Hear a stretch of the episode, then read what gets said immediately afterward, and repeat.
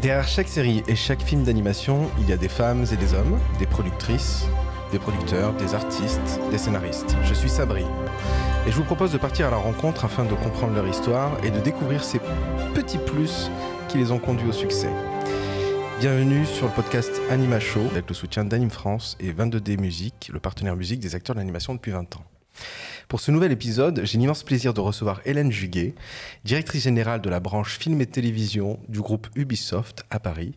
Bonjour Hélène, comment ça va? Bonjour Sabri, ça va bien et toi? Merci d'accepter mon invitation sur euh, Anima Show. Euh, j'ai une question par rapport à votre métier et la, la place que vous occupez aujourd'hui. Est-ce que Ubisoft est le nouveau challenger de l'animation aujourd'hui? Je ne sais pas si on peut dire challenger.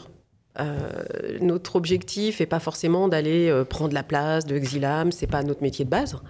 Euh, pour nous, l'animation, c'est un autre médium sur lequel on va faire briller nos franchises, nos mondes, prendre tout ce qu'on a réussi à créer dans les mondes d'Ubisoft et les faire s'exprimer différemment. C'est une nouvelle audience, c'est agrandir leur retentissement dans l'industrie de l'entertainment. Mais notre objectif n'est pas de dominer le monde de l'animation, par exemple. En tout cas, peut-être de, venir avec des nouveaux types de récits ou des nouveaux publics ciblés, des choses comme ça. Quoi. Je pense que l'endroit d'où l'on vient est différent des autres producteurs d'animation. Ouais. Et du coup, bah, le, le, chemin qu'on va prendre est un peu différent aussi. C'est-à-dire que euh, pour nous, il va falloir que si on décide de faire une série d'animation, de développer un, un pitch ou d'aller chercher un talent, c'est parce qu'il a quelque chose à raconter sur nos mondes, ouais. qui nous, avec une voix qui est différente et qu'il nous intéresse d'entendre, et quitte à ce que cette création un jour se retrouve dans nos jeux vidéo.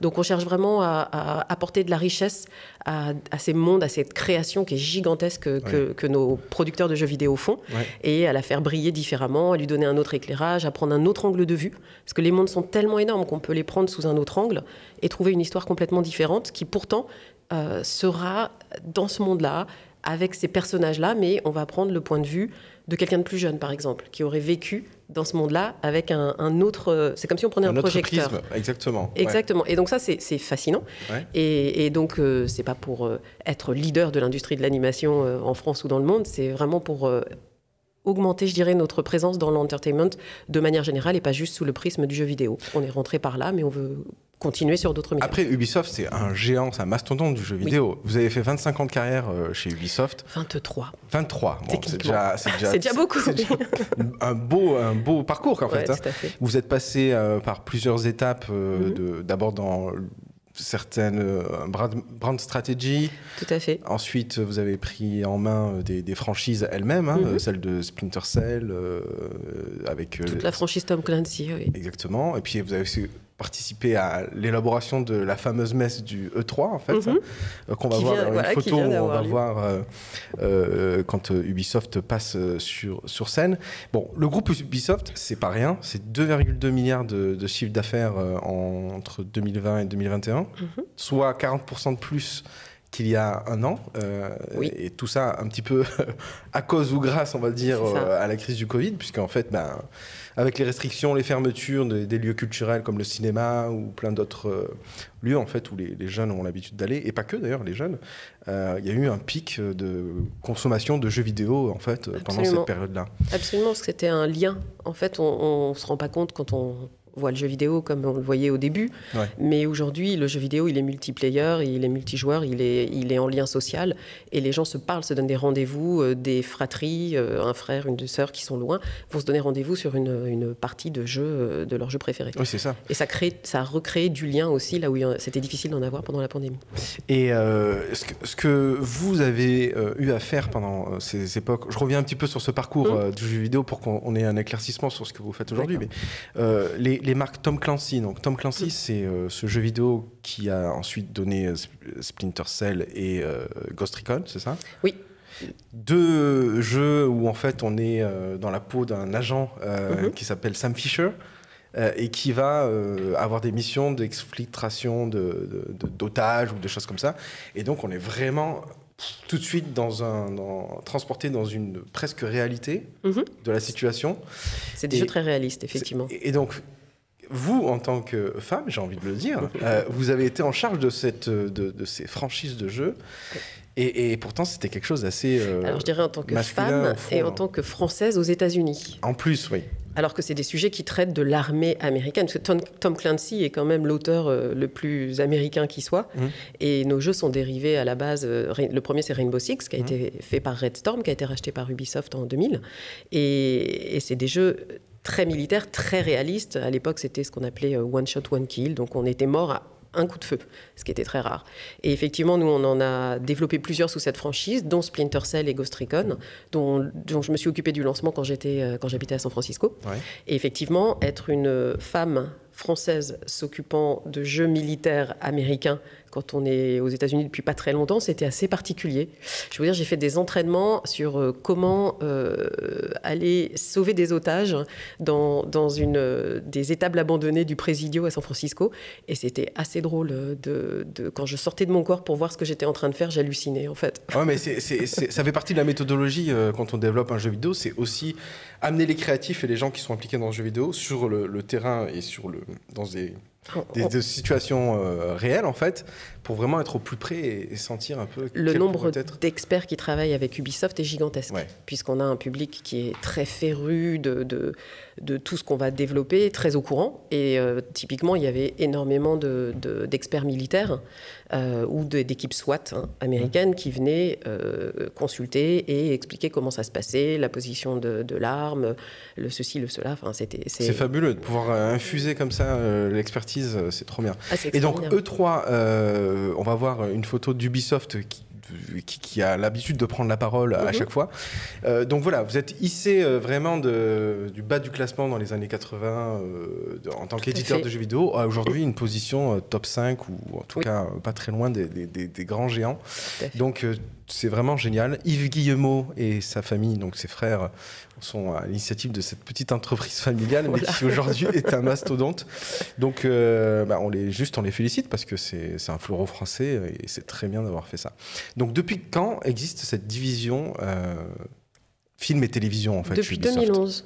2011. 2011, la, la, division a été créée. Ouais. Euh, et la première production euh, qui est sortie sur les écrans du monde entier, c'est Les Lapins Crétins, la série Lapins Crétins Invasion, qui, est, qui a fait sa sortie en 2013, si je ne me trompe pas. Mais il n'y a pas que euh, l'animation, d'ailleurs, on va parler de l'animation, mais vous faites aussi du live action avec Assassin's Creed, donc ça fait partie de votre portfolio de jeux vidéo, incroyable. Jeu vidéo qui est dans un monde ouvert. Et ça, c'est un peu votre spécialité, hein, c'est de créer des jeux où en fait on peut évoluer euh, et vraiment euh, naviguer dans ce jeu. Absolument. Assassin's Creed était un des premiers. Après, il y a eu Far Cry, il y en a eu d'autres, mais on a vraiment explosé au moment où on a commencé à faire des jeux en monde ouvert. Et Assassin, c'est un univers gigantesque avec plus de 40 heures de jeu. Si vous, achetez, vous, vous rajoutez le multiplayer, c'est encore plus. Hum. Mais oui, c'est des jeux gigantesques maintenant. Oh, j'ai tellement d'amis qui jouent à ce jeu et qui ont, qui ont passé des, heures, et des heures. Euh, et donc quand même une adaptation en, film qui, a cartonné en plus et qui a un beau casting avec euh. Michael Fassbender, Fassbender, et euh, Marion Cotillard entre autres. Donc ça, c'est, ça a été aussi des premiers pas vers la création d'un film depuis une de vos franchises. Et vous êtes un petit peu. Est-ce que je ne sais pas si vous êtes les seuls, mais vous êtes assez bon dans le transmédia, quoi. C'est-à-dire comment est-ce qu'on. On n'est pas les seuls. Puisque Activision euh, l'a fait avec des choses comme Skylander, par exemple, euh, Microsoft. Et tout le monde a des projets en, cours pour le moment. Nous, on en a sorti quelques-uns déjà qui ont bien fonctionné. Donc, on, est parmi ceux qui l'ont pris au sérieux peut-être le plus tôt mmh. euh, et, qui continuent à développer et à signer des contrats avec des, distributeurs comme toutes les plateformes, on va en parler un petit peu un, peu plus, un peu plus, loin. mais comment est-ce que vous vient l'idée d'adapter une licence? Déjà, est-ce y a un choix qui est fait. Dans les licences, il y en avait plusieurs, et puis vous dites, bon, on va s'attaquer à celle-ci. Est-ce que c'est vraiment la demande des joueurs euh, qui euh, vous ont exprimé le fait de dire, bah, moi, j'aimerais bien un jour mes personnages ou, ou des histoires qui sont développées dans les jeux vidéo, mais euh, en film ou en série Aussi, mais pas toujours. C'est-à-dire que. Alors, on n'est pas sur le même public quasiment, en fait. Euh, il y a une grande partie, notamment pour l'animation. Et l'animation adulte, il y a quand même une très grande euh, communauté qui va à la fois jouer aux jeux vidéo et à la fois regarder de l'animé. Oh. Donc on va se retrouver un peu sur les mêmes publics. Euh, mais pour d'autres, quand on fait des, séries plus enfants, par exemple, nos jeux s'arrêtent. Je dirais, commence à 8 ans. Oui. Et sur du- des séries plus jeunes, typiquement, on est sur, une, pour le coup, une cible, une cible un peu plus jeune que Ouais. les jeux que nous, on, on distribue. Et c'est pas toujours les joueurs qui nous disent euh, je veux absolument un, un jeu là-dessus, parce qu'on fait des histoires qui sont euh, aussi parfois complémentaires du jeu. euh, qui leur viendraient pas forcément à, à l'esprit. Et, et donc c'est un mélange d'une évidence de, bah oui, un film Assassin's Creed, euh, il y a tellement de potentiel dans ce monde euh, et d'histoires à raconter que euh, prendre un, un prisme différent, l'emmener ailleurs, ça va faire plaisir aux, aux fans a priori et élargir la cible. Et puis par d'autres fois, c'est nous qui, c'est un créateur à qui on dit, bah voilà, il y a, il y a ces IP là. Est-ce qu'il y en a une qui t'inspire, euh, qui te donne envie de faire ceci, cela, et qui va venir avec une idée originale, auquel à mon avis la communauté aurait pas forcément pensé, mais Ouais. du coup nous ça nous fait plaisir de leur apporter quelque chose de complètement euh, Nouveau, nouveau, euh, frais, euh, Et qui participe de toute manière au succès de la franchise parce que vous, faites attention à ce que ça soit Oui. qualitatif. Ah oui, ça, Ça, c'est. J'imagine que oui, c'est hyper bien bordé. Oui, oui, Euh, et ça fait partie de ce qu'on appelle euh, le marketing de, de marque. euh, tout à fait, la gestion de marque. ouais. Ouais, la gestion de marque, tout à fait. Euh, bon, on a parlé de jeux vidéo, euh, on a Mhm. parlé euh, de, de- de films en, en prise de vue réelle. Ici sur Anima Show, on adore parler d'animation. Et euh, bah, justement, vous parlez des lapins crétins. Les lapins crétins, ça a été euh, la première euh, expression en animation d'une des franchises, ou en tout cas des personnages issus de votre univers. Et, euh, et vous annoncez l'arrivée d'une nouvelle saison sur euh, les lapins crétins Invasion.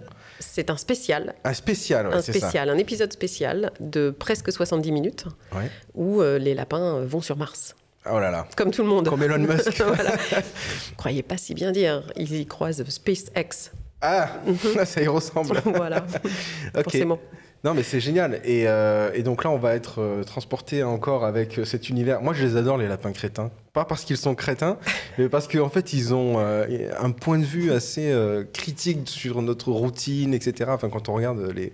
les Ils se moquent bien de nous. Ouais, ça. Mm, et de nos petits travers. Et, je trouve ça très bien écrit à chaque fois. euh, c'est euh, voilà, bon, ils parlent pas, ils ont une voix un petit peu point point. euh, je sais pas comment. Bois bois, Bois bois, c'est Hmm ça, bois bois. c'est des bois. Et, et ce qu'il faut dire, c'est quand même, c'est que j'ai essayé de retracer c'est quoi l'histoire des lapins crétins en fait? Et en fait, ils avaient été introduits dans le jeu Rayman. Mhm. Euh, on, on se souvient tous de Rayman, hein, c'est ce personnage qui avait, euh, qui avait pas de bras, Pas de bras, pas, pas- pas de jambes. On sait pourquoi d'ailleurs il avait pas de bras et pas de jambes. Parce que c'était difficile à animer à l'époque. Ah oui, voilà, c'est ça. Pour, pour les consoles. Ouais. Ah, D'accord. Parce qu'il da- il date d'il y a très longtemps, Rayman. Et euh, c'est vrai que l'animation des, des limbs, comme on dit, là, des, des membres, Ouais. c'est quand même très compliqué. Donc euh, c'était beaucoup plus simple de le faire, euh, envoyer son poing beaucoup plus loin sans, sans bras et sans jambes. Ouais, on voit, il a pas de bras, il a pas de jambes. Et donc là, c'est la première fois qu'il rencontre un lapin crétin. Une des premières fois, probablement, Ouais. vu la tête qu'il a là, oui, les, les lapins crétins qui étaient censés être des grands ennemis de Rayman au départ. Ouais, en fait, ils voulaient créer un ennemi qui était euh, plutôt euh, mignon à regarder, alors qu'en fait, ils étaient tellement euh, crétins qu'ils en devenaient dangereux pour, euh, pour Rayman. quoi. C'est ça. Euh, et c'est, euh, c'était dans les mains de, de comment ça, Michel Ancel. Michel Ancel. Ouais. Hmm Michel Ancel, le créateur en fait euh, De Rayman. de Rayman. Et d'ailleurs, j'ai vu récemment qu'il prenait sa retraite, enfin, il se retirait du monde des jeux vidéo Exactement. pour aller explorer d'autres pans de sa vie qui l'intéressent, la, la vie sauvage, etc. J'avais vu Il ça. a toujours été effectivement dans, Ouais. dans, dans cette, sur ces sujets-là. Ouais. Parce que tout ce qu'il fait, même ça se voit dans Rayman en fait. L'univers de Rayman, il Ouais. est incroyablement euh, luxuriant, Ouais, naturel. Il y a une faune, il y a de la flore, ouais, c'est plein de choses. Exactement. Et, et ça a toujours été un de ses intérêts. Bah, en tout cas, on lui tire euh, notre chapeau parce qu'on s'est tous régalés avec ses jeux et ses créations. Et, les c'est lapins pas, et c'est crétins. pas de- fini, c'est pas fini. Ce qu'il a créé euh, va rester. Bah exactement. Et, euh, et justement, euh, on a derrière euh, le souvenir aussi que la première fois que les lapins crétins prennent la parole à l'image, c'est dans une pub de Renault, Mhm. euh, qui était complètement euh, inédite en fait hein, dans l'univers de la, de la télévision, etc. Et que ça avait eu un succès euh, démentiel d'un coup. Quoi. Surtout pour une pub de voiture. Ça se prend d'habitude très au sérieux. Ouais, on va regarder euh, rapidement. Tournez à gauche. Tournez à gauche. Tournez à droite. Faites. Renault Grand Scénic avec GPS Carmina TomTom. Ça, au moins, c'est pas crétin. Bon, on fait la promotion des, des, des gens qui fabriquent des voitures, mais ils sont français, donc tout va bien. Euh, non, mais c'était cette fois-là, cette fois-là en fait que le, grand public rencontre euh, les lapins crétins qui sont issus de ce jeu et petit à petit ont noué des partenariats. Vous étiez en charge de ça à l'époque euh, Non, ça n'était pas moi.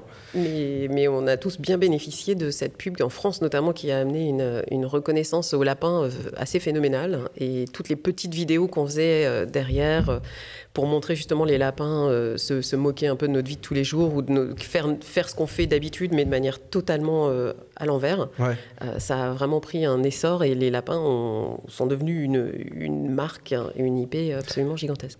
Comment on, on- on peut valoriser cette IP en fait? C'est une question un peu business, d'ordre business, Mhm. mais en gros, les lapins crétins, c'est une marque qui appartient au portefeuille euh, d'Ubisoft en Oui. quelque sorte. Euh, comment on passe, euh, enfin comment on arrive à mettre un prix, à mettre une valeur sur euh, cette IP Donc j'imagine qu'il y a tout ce qui concerne les ventes dérivées, les ventes de Mhm. jeux vidéo directement, euh, les ventes de, de programmes. Mais est-ce que derrière, il n'y a pas aussi une sorte de, euh, de valeur intrinsèque, vous voyez, qui, qui- qui- sur lequel on arrive à mettre des experts, des auditeurs, etc., pour dire bah, c'est le prix de cette, cette IP aujourd'hui? Alors, euh, vous, vous- j'imagine que vous savez vraiment le prix de votre IP quand vous allez la vendre euh, à un studio, sur les ou, marchés, voilà, ouais. sur les marchés, ou que vous faites un rachat et que vous valorisez les, les IP dans les catalogues Ouais. des, des publishers. Euh, mais vous avez directement une idée de sa valeur, effectivement, quand euh, des studios viennent vous voir pour faire un film euh, et que ça se négocie aussi euh, avec une valeur marchande sur, euh, pour un film lapin, un film Assassin's Creed. Voilà, ça, ça se négocie dans un contrat, effectivement, et ça donne une idée de la valeur. Après, ça, c'est la valeur du film, dérivé de la, ou de la série, sûr, dérivé de la franchise. Et puis, euh, la, la valeur globale, elle est aussi liée au revenu du jeu vidéo, de ce qu'on peut vendre, effectivement, en merchandising, Mhm. euh, de la capacité à faire des parcs. On a une attraction Lapin Crétin au Futuroscope et pas mal d'autres. euh, d'autres Qui est en attractions. 3D du coup Oui, c'est Oui. ça. Absolument. 3D, C'est euh, un petit train, vous êtes assis sur ça. des toilettes et c'est en 3D. ouais. Vous êtes assis sur des toilettes. On est bien dans l'univers lapin crétin.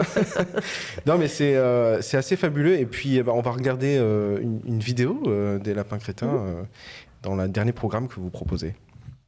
Ah, Excusez-moi, à chaque fois je. Immanquable. c'est immanquable. Euh, par où vous êtes entré? Bois. Ouais, c'est ma préférée aussi, ça. Non mais c'est top. Et en fait, on les comprend et tout. Ils sont expressifs. euh, bah, c'est c'est bien foutu. C'est vraiment bien foutu. Et, J'avoue.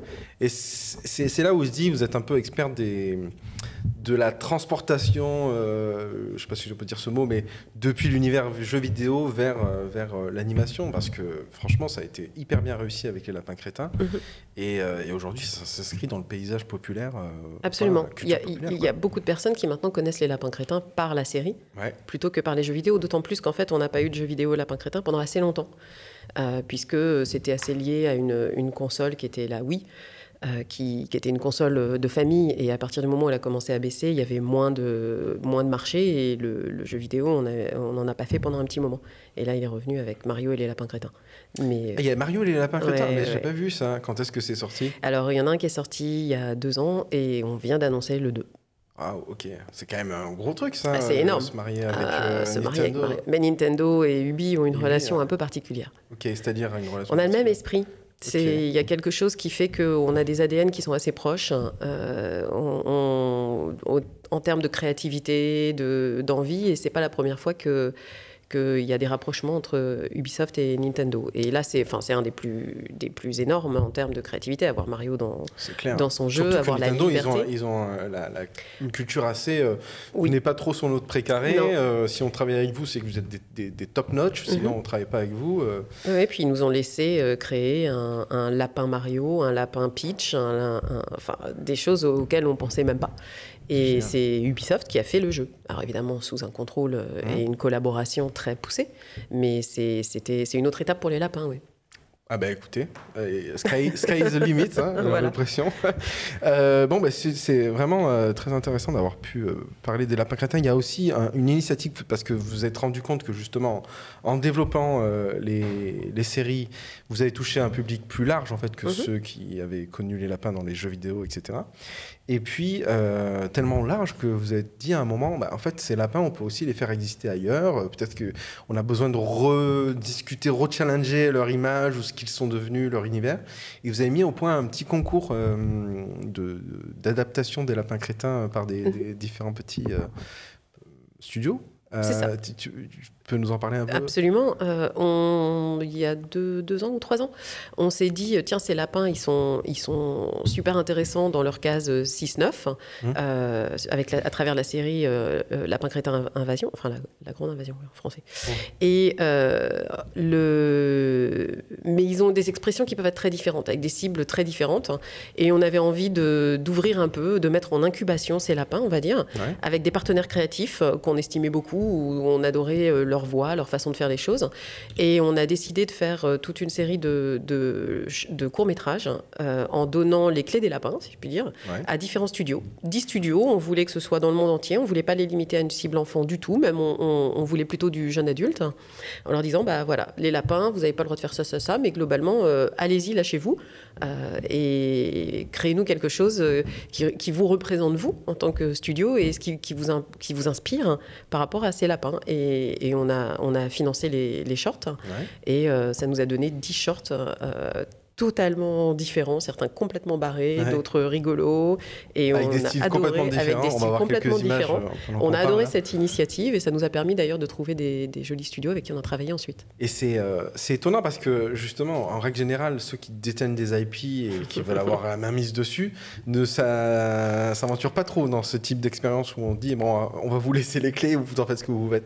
Je que vous pense voulez, que je pense qu'on est très différent là-dessus euh, chez Ubisoft. Alors je sais pas si c'est Ubisoft euh, film et télévision Paris en particulier, mais en fait. euh, dans le monde du jeu vidéo, il y a toujours eu une, une énorme euh, communauté de créateurs, Ce qu'on appelle le user-generated content. Euh, et on a des gens ultra créatifs hein, qui s'emparent de nos franchises tout le temps pour en faire autre chose, les exprimer sur d'autres médiums. Euh, Il y avait des séries euh, Rayman avant que faites par les fans, Ouais. avant Oui, que ça. nous on y, on y pense même. Et, et en fait, c'est une démarche qui est assez naturelle pour nous. Parce qu'on vient, on vient du jeu Mmh. vidéo. C'est moins naturel pour d'autres industries qui sont hyper protecteurs. Mais nous, on sait ce que les créateurs, la communauté est capable de faire. Mmh. Et donc, se dire qu'on va laisser quelqu'un jouer avec notre franchise hein, à partir du moment où ça la ça le magnifie, c'est c'est pas le mot que j'adore parce qu'on veut pas que ce soit toujours tout euh, parfait. Euh, on- les imperfections, on, a- on assume, ça fait Ouais. partie de nos, nos personnages. Mais euh, tant que ça apporte quelque chose et que ça, ça rafraîchit, que ça innove, hein, euh, c'est un point de vue. Et on va chercher un créateur pour son point de vue. Et donc, du coup, on le laisse exprimer son, son point de vue à travers nos, nos IP. Et on a fait la même chose avec Adi Shankar, hein, qui va encore bien plus loin Mmh. euh, dans la façon de, de prendre nos IP et d'exprimer quelque chose de, de Ouais, complètement on- alternatif. On va le voir euh, un petit peu plus loin. Mais effectivement, euh, c'est vrai C'est un que- exercice que nous, on adore. hein. Ouais, et puis c'est vrai que la communauté de gamers a toujours été dans le partage. Ceux qui ont commencé les premiers forums, euh, je crois que c'est un, un- un gamer qui a créé Discus, euh, Mhm. la grosse machine en fait qui permet de, Discord. de- Discord, pardon, excusez-moi, de, faire des, des messageries entre communautés, etc. Euh, Il y a toujours eu, c'est vrai, euh, ou alors l'utilisation de mèmes qui Mhm. viennent du jeu vidéo ou la création de mèmes. Donc euh, je comprends euh, d'avoir eu cette démarche, elle est, elle est on sent que ça vient du milieu de, de- du jeu vidéo plutôt que du milieu de l'animation où on cherche à ce que justement euh, les choses soient bien euh, cadrées et que l'IP, ben, on n'y touche pas. quoi. Euh, C'est ça. Nous, on, on la, on la, maîtrise, Ouais. mais on- on- notre cadre est, est plus mouvant, on va dire, et plus large. On sait que ça va pas forcément l'abîmer de l'exprimer différemment. 2021, c'est aussi euh, l'arrivée euh, d'un nouveau genre euh, de série, euh, des séries plus pour adultes. Donc là, on, Absolument. on- on part des lapins crétins et de son univers, Mhm. et on va vers tous les univers que vous avez développés, comme je disais, en, pas en party game, mais plutôt en jeu ouvert, euh, et qui sont euh, des, euh, des grands hits dans le monde. Juste avant d'en parler, il faut savoir qu'en 2020, 7,5% euh, des adaptations de, de séries chez Netflix provenaient du jeu vidéo. Mhm. C'est intéressant. Et vous, vous avez été justement pris dans cette vague-là. partie de cette Ouais. vague. ouais. Euh, et et dans, dans, dans une prise de parole que vous avez eue, vous avez dit euh, tout, tout le monde un jour sera joueur. On le, on- Oui. on le pressent. L'industrie du divertissement euh, ne l'a pas encore euh, réalisé, mais tout pointe dans cette direction. Qu'est-ce que vous vouliez dire par là? Les gens ne se considèrent pas forcément encore comme des joueurs hein, parce qu'ils n'ont pas la conscience d'être joueurs. Mais le nombre de personnes qui, au moins quelques fois, ont joué sur leur téléphone à Candy Crush, ouais. C'est un joueur. Et simplement, on ne s'identifie pas encore parce qu'on reste sur une connotation qui a encore quelques stigmas. Qui va, ces stigmas vont s'en aller complètement euh, maintenant que les générations qui ont commencé à jouer ont eu des enfants, éduquent leurs enfants dans le jeu vidéo Exactement. comme n'étant pas quelque chose d'horrible. Deviennent parents. euh, Exactement. Et savent réguler, Ils gérer. vont pas s'arrêter de jouer parce Non. que. euh, ils Au contraire, ils recommencent, ils sont trop contents après d'être enfin réautorisés. à- Et donc, euh, et, et- et donc c'est un, c'est un mouvement qui continue et qui s'enrichit. Euh, parce qu'il y a de plus en plus de plateformes sur lesquelles jouer, parce qu'il y a de plus en plus d'offres. C'est-à-dire qu'avant, dans le jeu, il y avait des offres qui étaient peut-être plus limitées à certains genres et on était très catégorisés. C'est plus le cas. euh, autant d'hommes que de femmes jouent. Ouais. Euh, les gens jouent de plus en plus euh, âgés, commencent euh, peut-être de plus en plus tôt euh, sur les tablettes. hein. Et donc, en fait, il y a un jeu pour chaque personne qui est adapté à euh, ses, ses envies. Puis ça devient âge. même une, une plateforme sociale. hein. Complètement. Quand, quand vous vous rendez compte sur euh, un- un- des plateformes euh, de transmission en direct comme. Ah, j'ai oublié le nom, excusez-moi, ça m'échappe. voilà, ça arrive de temps en temps. Mais bon, euh, si vous regardez un GTA, par exemple, Oui. il est détourné par des gens qui vont euh, prendre des personnages, donc dans ce monde ouvert, mais connectés, créer des bandes, euh, etc. Et en fait, ils sont connectés depuis des points différents de la planète, Mhm. mais jouent ensemble en synchro sur GTA. Alors que GTA, c'était pas forcément fait pour ça à la base. à la base, non, on n'aurait pas pensé que ça aurait évolué. Et, un succès comme Fortnite est en train de démontrer aussi que ça peut être vraiment une plateforme sociale, d'événements, de, de promotion. Enfin, c'est quand même Nous, assez on en parle, ce on en Epic. parle comme, euh, comme euh, de ce qu'on appelle le futur métaverse. C'est ce qu'on voit dans, dans un film comme Ready Player One, Ouais. où vous allez, euh, et ce qui décrit, c'est le métaverse. Vous venez sous vos formes de votre avatar, hein, dans un univers où vous rencontrez les autres personnes, soit pour aller voir un concert virtuel ensemble, soit pour aller jouer une partie de, de ce jeu-là, soit pour faire une partie de cartes, mais qui est un sous-jeu du. Et Fortnite et Fortnite, ce qu'a fait Roblox, Minecraft. Roblox aussi, tout à fait. C'est ouais. des choses énormes. C'est les débuts de métaverse. Mais Epic a pris, a plateformes. pris une euh, longueur d'avance. Oui, une belle longueur d'avance. Ouais. ouais, ouais, en plus, ils ont encore levé de l'argent, me semble-t-il. C'est impressionnant ce qu'ils font. euh, Ouais. Et pendant la pandémie, ils ont été vraiment un forum.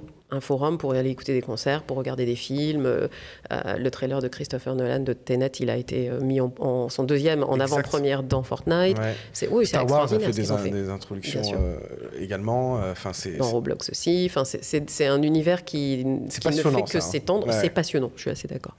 Euh, oui, je remercie Adrien. Effectivement, la plateforme qui permet de voir les, les joueurs en direct, c'est Twitch.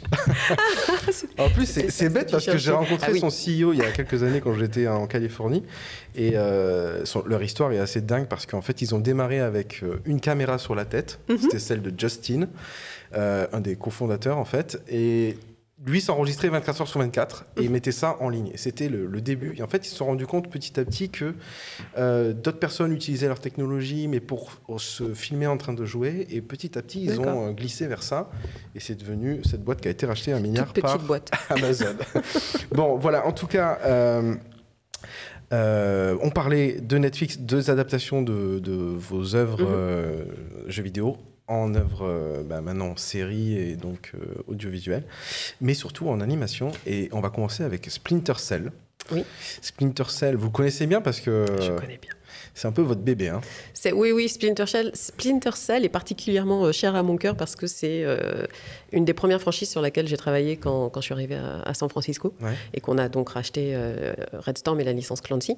Euh, c'était Splinter Cell, c'était un des jeux qui avait été fait à Montréal, qui à l'époque n'était pas sous licence Tom Clancy. Et on a décidé de le mettre en dessous parce que euh, de, le rattacher à Tom Clancy parce que ça, collait super bien.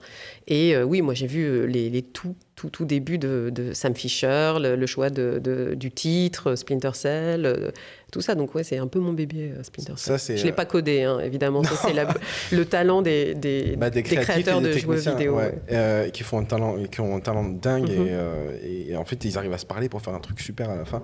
C'est 32 millions de copies vendues dans le monde, mais ça doit être plus que ça même. Alors j'ai pas le chiffre Ouais, euh, en tête que parce que c'est- ça fait un petit moment qu'on n'a plus sorti de jeu, à vrai dire. Et c'est vraiment une exploration réelle. hein. Et justement, vous- des fois, vous mettez les créatifs, comme vous le disiez tout à l'heure, euh, et les experts directement dans le monde réel pour qu'ils euh, se rendent compte de Mhm. à quoi ça ressemble directement. On va voir un petit peu euh, un visuel là de, La de- première image. Ouais, la première image, toute première image, mais qui en, qui en donne, euh, qui en dit long parce qu'elle donne vachement envie.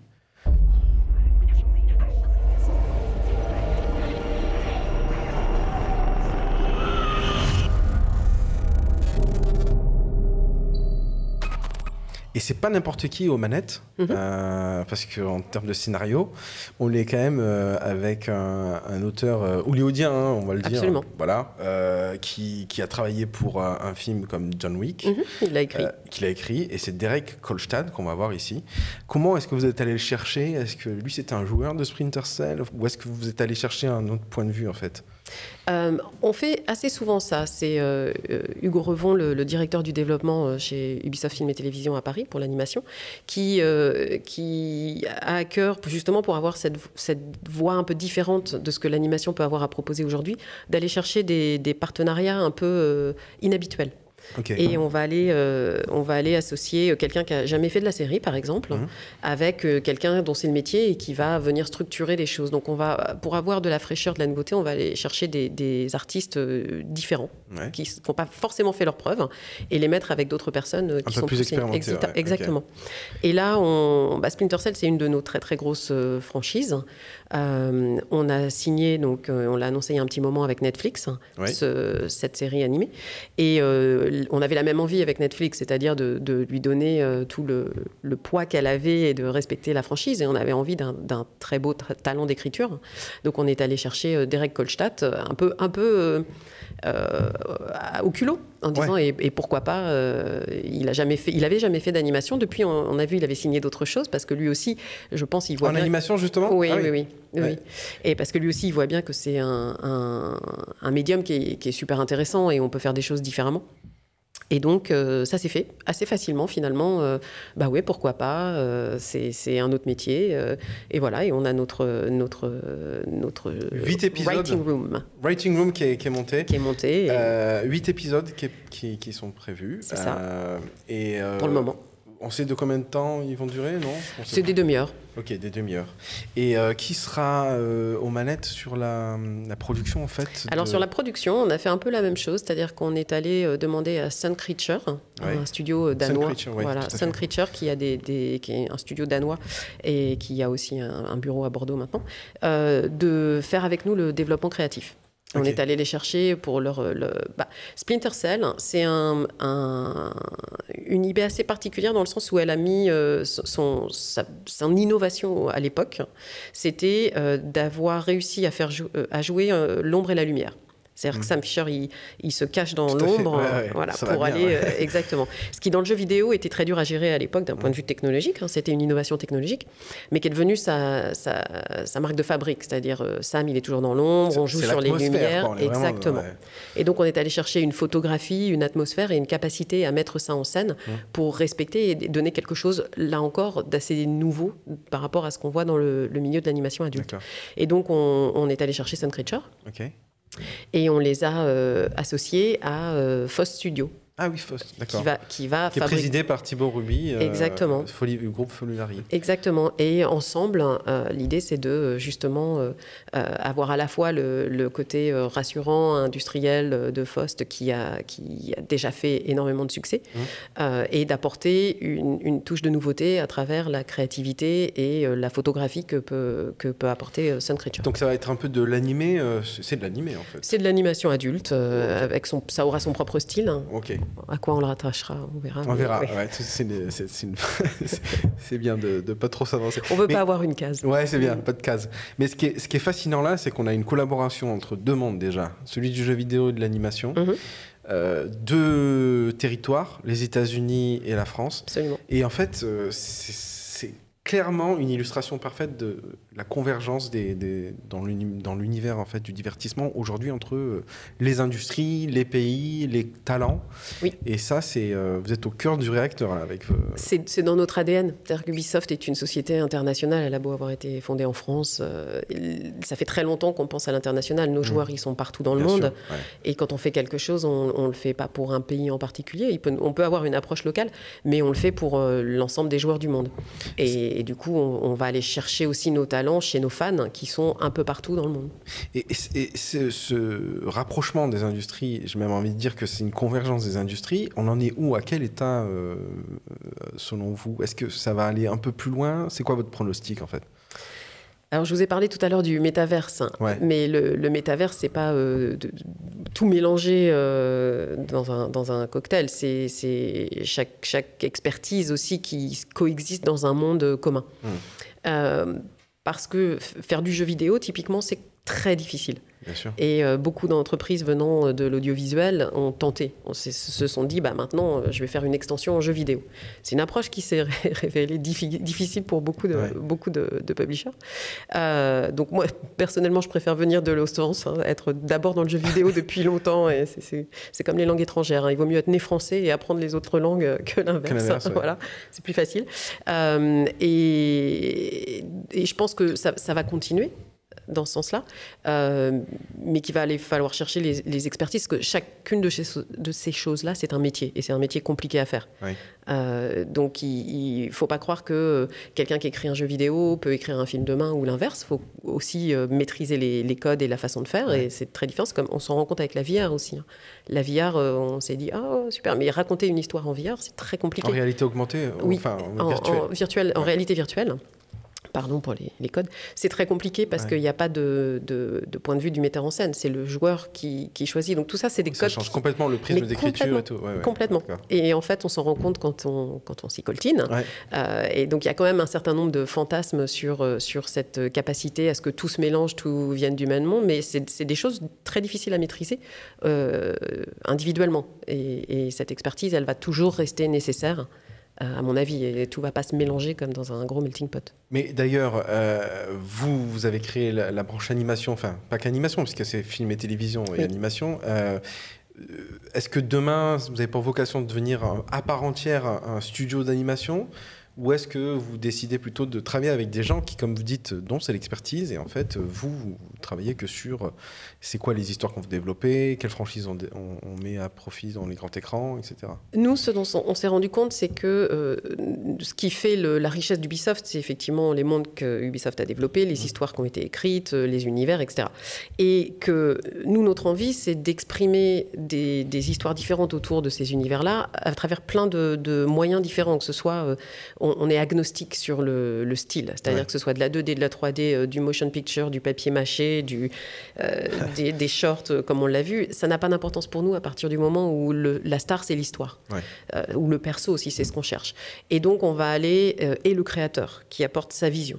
Et donc, en fait, en général, on se rend compte qu'un créateur avec une vision très forte, il est souvent associé à un studio dans lequel il a confiance, avec lequel il a envie de travailler, qui a un style qui correspond au sien, et qu'on est peut-être mieux servi aujourd'hui en étant une société de production qui va aller chercher un style, un studio, un créateur adéquat avec l'histoire qu'on a envie de raconter, à ce moment-là.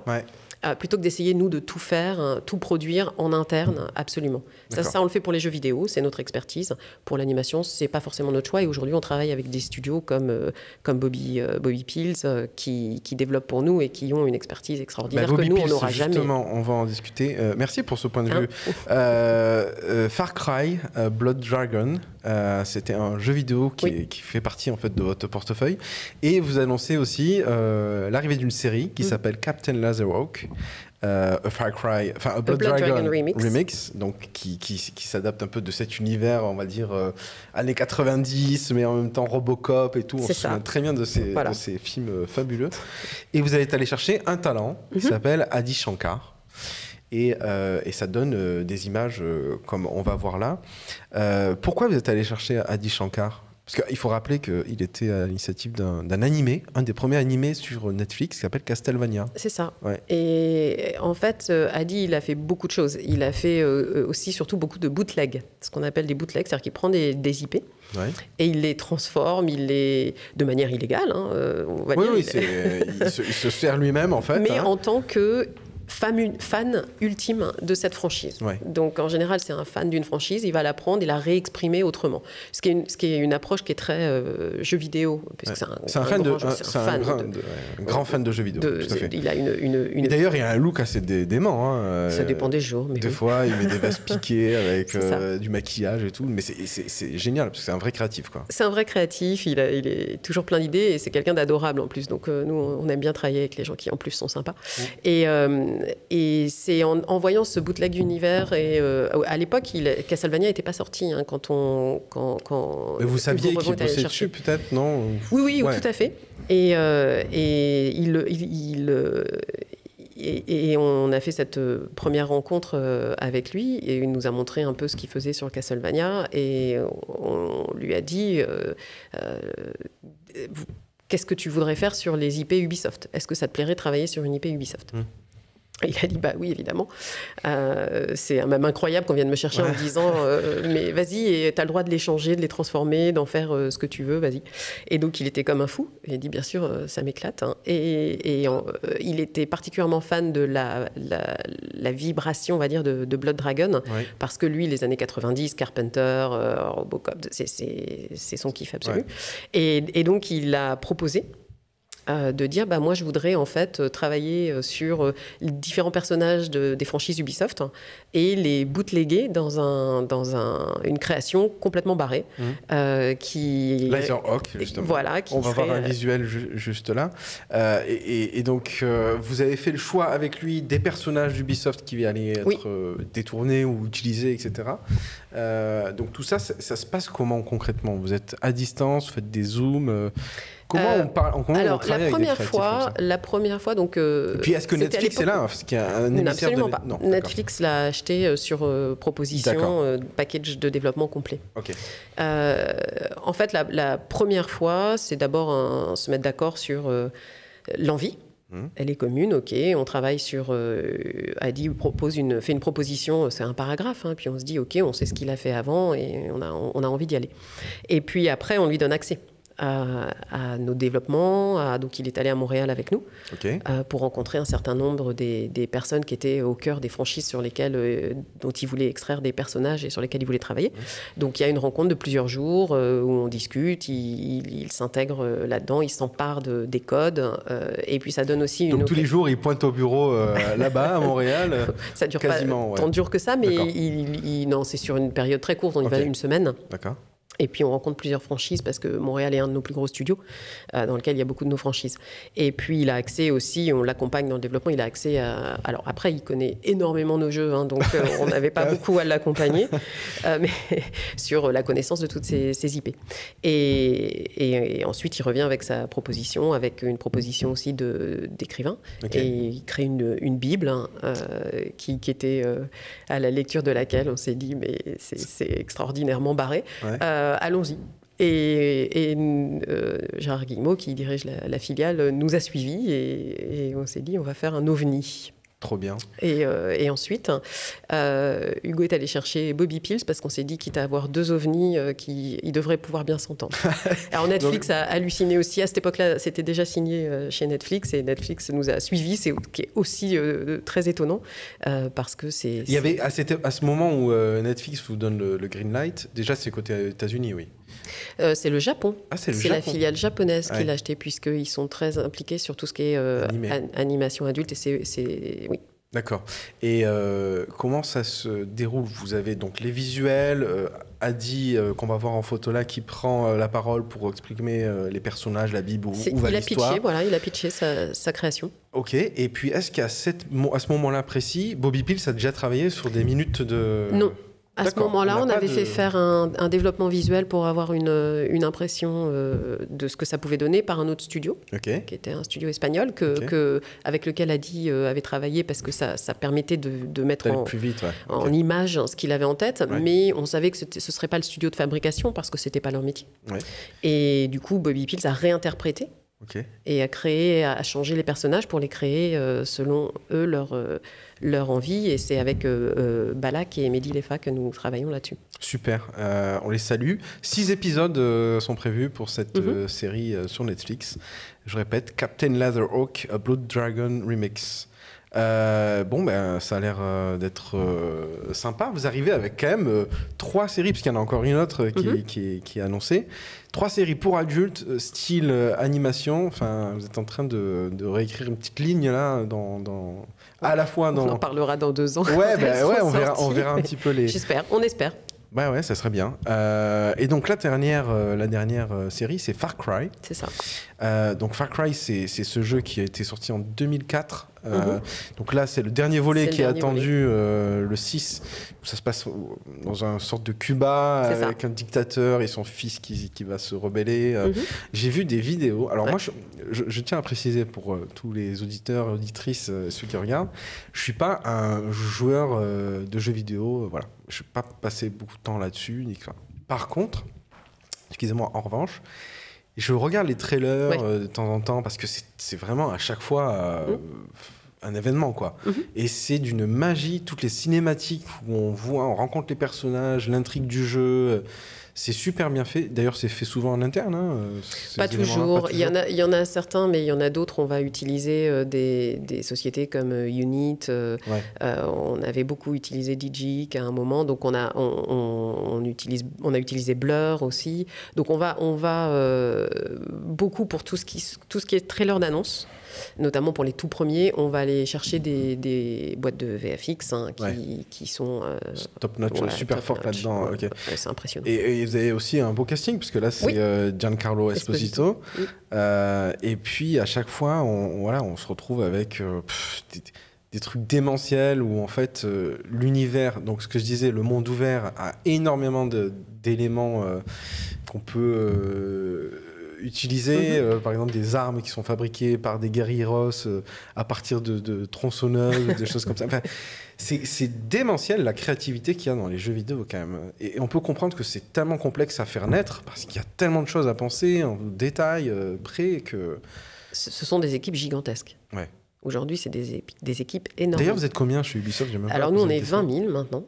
Mais pour faire un jeu comme un Assassin's Creed, maintenant avec tous les, les différents éléments euh, qu'il faut, que ce soit multijoueur, euh, single, euh, etc., c'est euh, des équipes qui sont au moins 800 personnes en pic.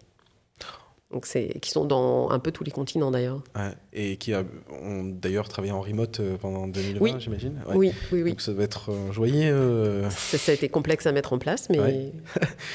Far Cry, ça sort le 7 octobre Mhm. euh, de cette année en jeu vidéo, du coup. Oui. Et alors, c'est quoi la série qui va être. euh, de- Peggy 18, attention, hein, pour les moins de Oui. 18 ans, on peut pas jouer à, à ce jeu-là.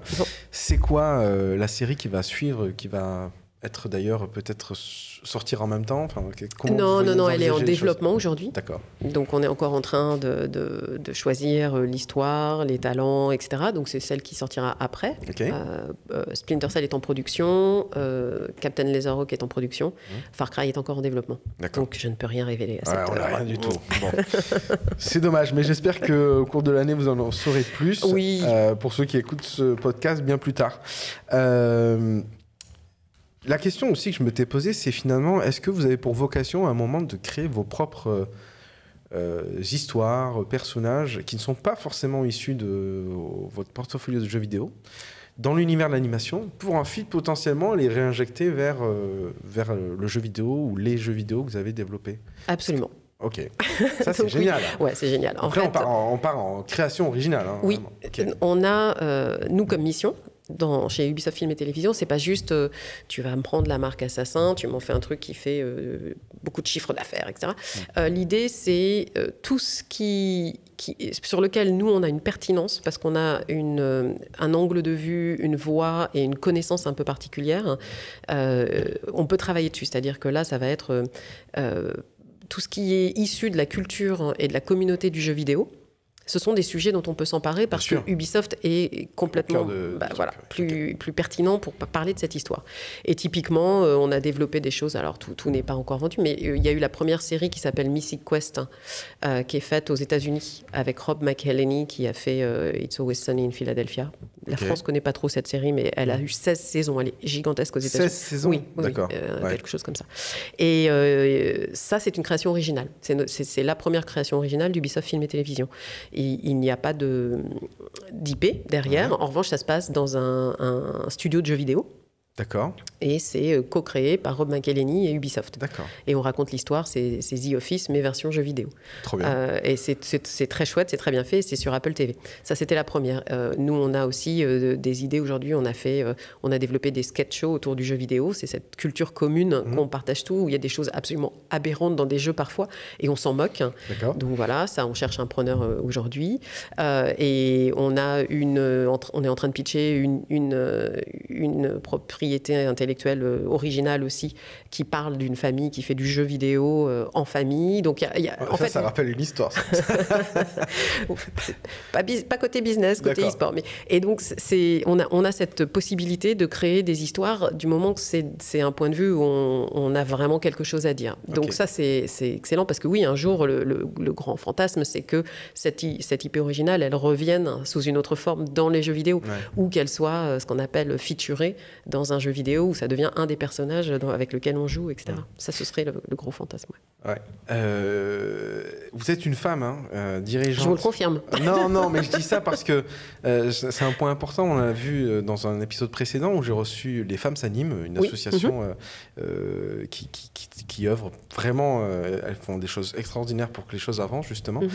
Est-ce que ça a été dur de s'imposer dans le milieu du jeu vidéo? Parce que on- vous n'êtes pas lésé non plus dans le milieu du jeu vidéo en termes de parité. et- Oui, ouais. c'est pas c'est pas tout à fait à 50-50, on va dire. Euh, alors moi, j'ai- comme je disais, je l'ai jamais jamais ressenti. J'ai jamais ressenti ça comme un comme un problème. Alors je suis rentrée par le marketing, qui était un peu plus mix en termes de, de parité homme-femme, Euh, mais j'ai j'ai jamais eu euh, à me dire euh, oh là là, il faut que j'aille plus loin que euh, certains hommes, etc. C'est aussi une question de- d'état d'esprit. Je pense que Ubisoft pour ça est, est une boîte qui est assez ouverte. Ouais. Euh, Il y a beaucoup de C'est une culture d'entreprise. en c'est une culture Ouais. d'entreprise. Il y a beaucoup de femmes qui sont euh, les N-1 de, de Yves Guillemot, par exemple. Mmh. Euh, et et j'ai jamais eu ce sentiment. Et j'ai jamais. effectivement, j'étais. Il n'y avait pas beaucoup de femmes dans, dans mes premiers, mon premier travail sur la franchise Clancy. Été beaucoup entourée d'hommes. Et d'ailleurs, je me suis entourée de- de- d'hommes qui connaissaient l'armée. Parce que, parce que j'en avais besoin, parce que je n'avais pas cette expertise. Et ça n'a jamais été un problème pour moi, en tout cas. Bah, vous êtes un exemple pour, pour plein de jeunes filles euh, et jeunes femmes euh, qui démarrent dans, dans- dans l'animation. Non, mais c'est bien, justement, c'est bien de- d'en parler parce que, voilà, c'est possible. C'est tout à fait possible. Voilà. Euh, et est-ce que euh, vous avez vu une évolution dans cet univers au fur et à mesure des années avec de plus en plus de femmes qui venaient, un petit peu comme vous, prendre des positions clés euh, ou tout simplement euh, sur le parterre de, de techniciens ou de créatifs, euh, une parité qui petit à petit s'installe Ça reste toujours difficile. D'accord. La vérité, c'est que ça évolue assez lentement. Euh, dans, le, dans les positions de management, euh, il y a quand même un certain nombre de, de- de femmes chez Ubi. La directrice de toutes les productions, de tous les studios du monde, c'est une femme. Euh, on a des directrices aussi de, de tous les réseaux. Enfin, il y en a pas mal. Néanmoins, ça met du temps parce que ça, ça- on part de loin. C'est dès les écoles qu'il faut réussir à faire monter le nombre de femmes pour qu'elles puissent venir postuler. Parce que le problème, c'est quand on n'a pas assez de femmes qui postulent, bah, c'est compliqué de, Ouais. corriger Dans les la écoles de jeux vidéo ou de, jeux vidéo, de développement, euh, mais ouais. c'est pareil dans l'animation. Pour ça, l'animation et le jeu vidéo sont assez similaires. Non, parce qu'en animation, il y a quand même pas mal de, filles. euh, alors, et bien, alors ils sont- elles sont souvent concentrées sur certains métiers. Ouais. Aussi, moi, c'est ce que j'ai remarqué hein, Ouais. quand, dans- quand on avait no- notre équipe autour des lapins crétins. C'est elles ont, elles sont. Il y a des, il y a des fonctions beaucoup plus féminines hein, que d'autres. Ouais. L'idéal, ce serait que tout ça soit Distribué, mélangé, mais Bon. Il y a Bah. du travail encore, on va dire. Et donc, vous comptez peut-être intervenir aussi sur des conférences ou euh, en- dans des écoles, etc., justement pour ouvrir la voie. un Absolument, où, on envoie aussi des, des, des femmes qui viennent euh, présenter leur métier à des, pas forcément toujours au niveau management, parce que ça, paraît, ça peut paraître inaccessible aussi. Ouais. On, on choisit aussi d'avoir une variété de types de fonctions Ouais. Euh, qui montrent que bah, ça peut être en développement, en coordination, Permet en de se projeter production. plus Exactement, rapidement. enfin, en plus cas, rapidement, ouais, parce ouais. que sinon ça, fait un- ça, ça peut paraître un peu loin Ouais. et un peu difficile. Ok, bon bah super. Euh, écoutez, euh, on arrive euh, à la fin de, de cette émission euh, ou de ce podcast. Euh, merci infiniment Hélène. Merci Sabri. Euh, franchement, c'était hyper intéressant de se retrouver à la convergence du jeu vidéo et de l'animation. Donc, plein de choses à suivre. Un grand merci à vous d'avoir écouté ce podcast jusqu'à la fin. N'oubliez pas de suivre Anima Show France sur Instagram, de partager ce podcast, excusez-moi, à vos proches. On a, on a besoin de vous, en fait, on compte sur vous. Merci, à bientôt. À bientôt.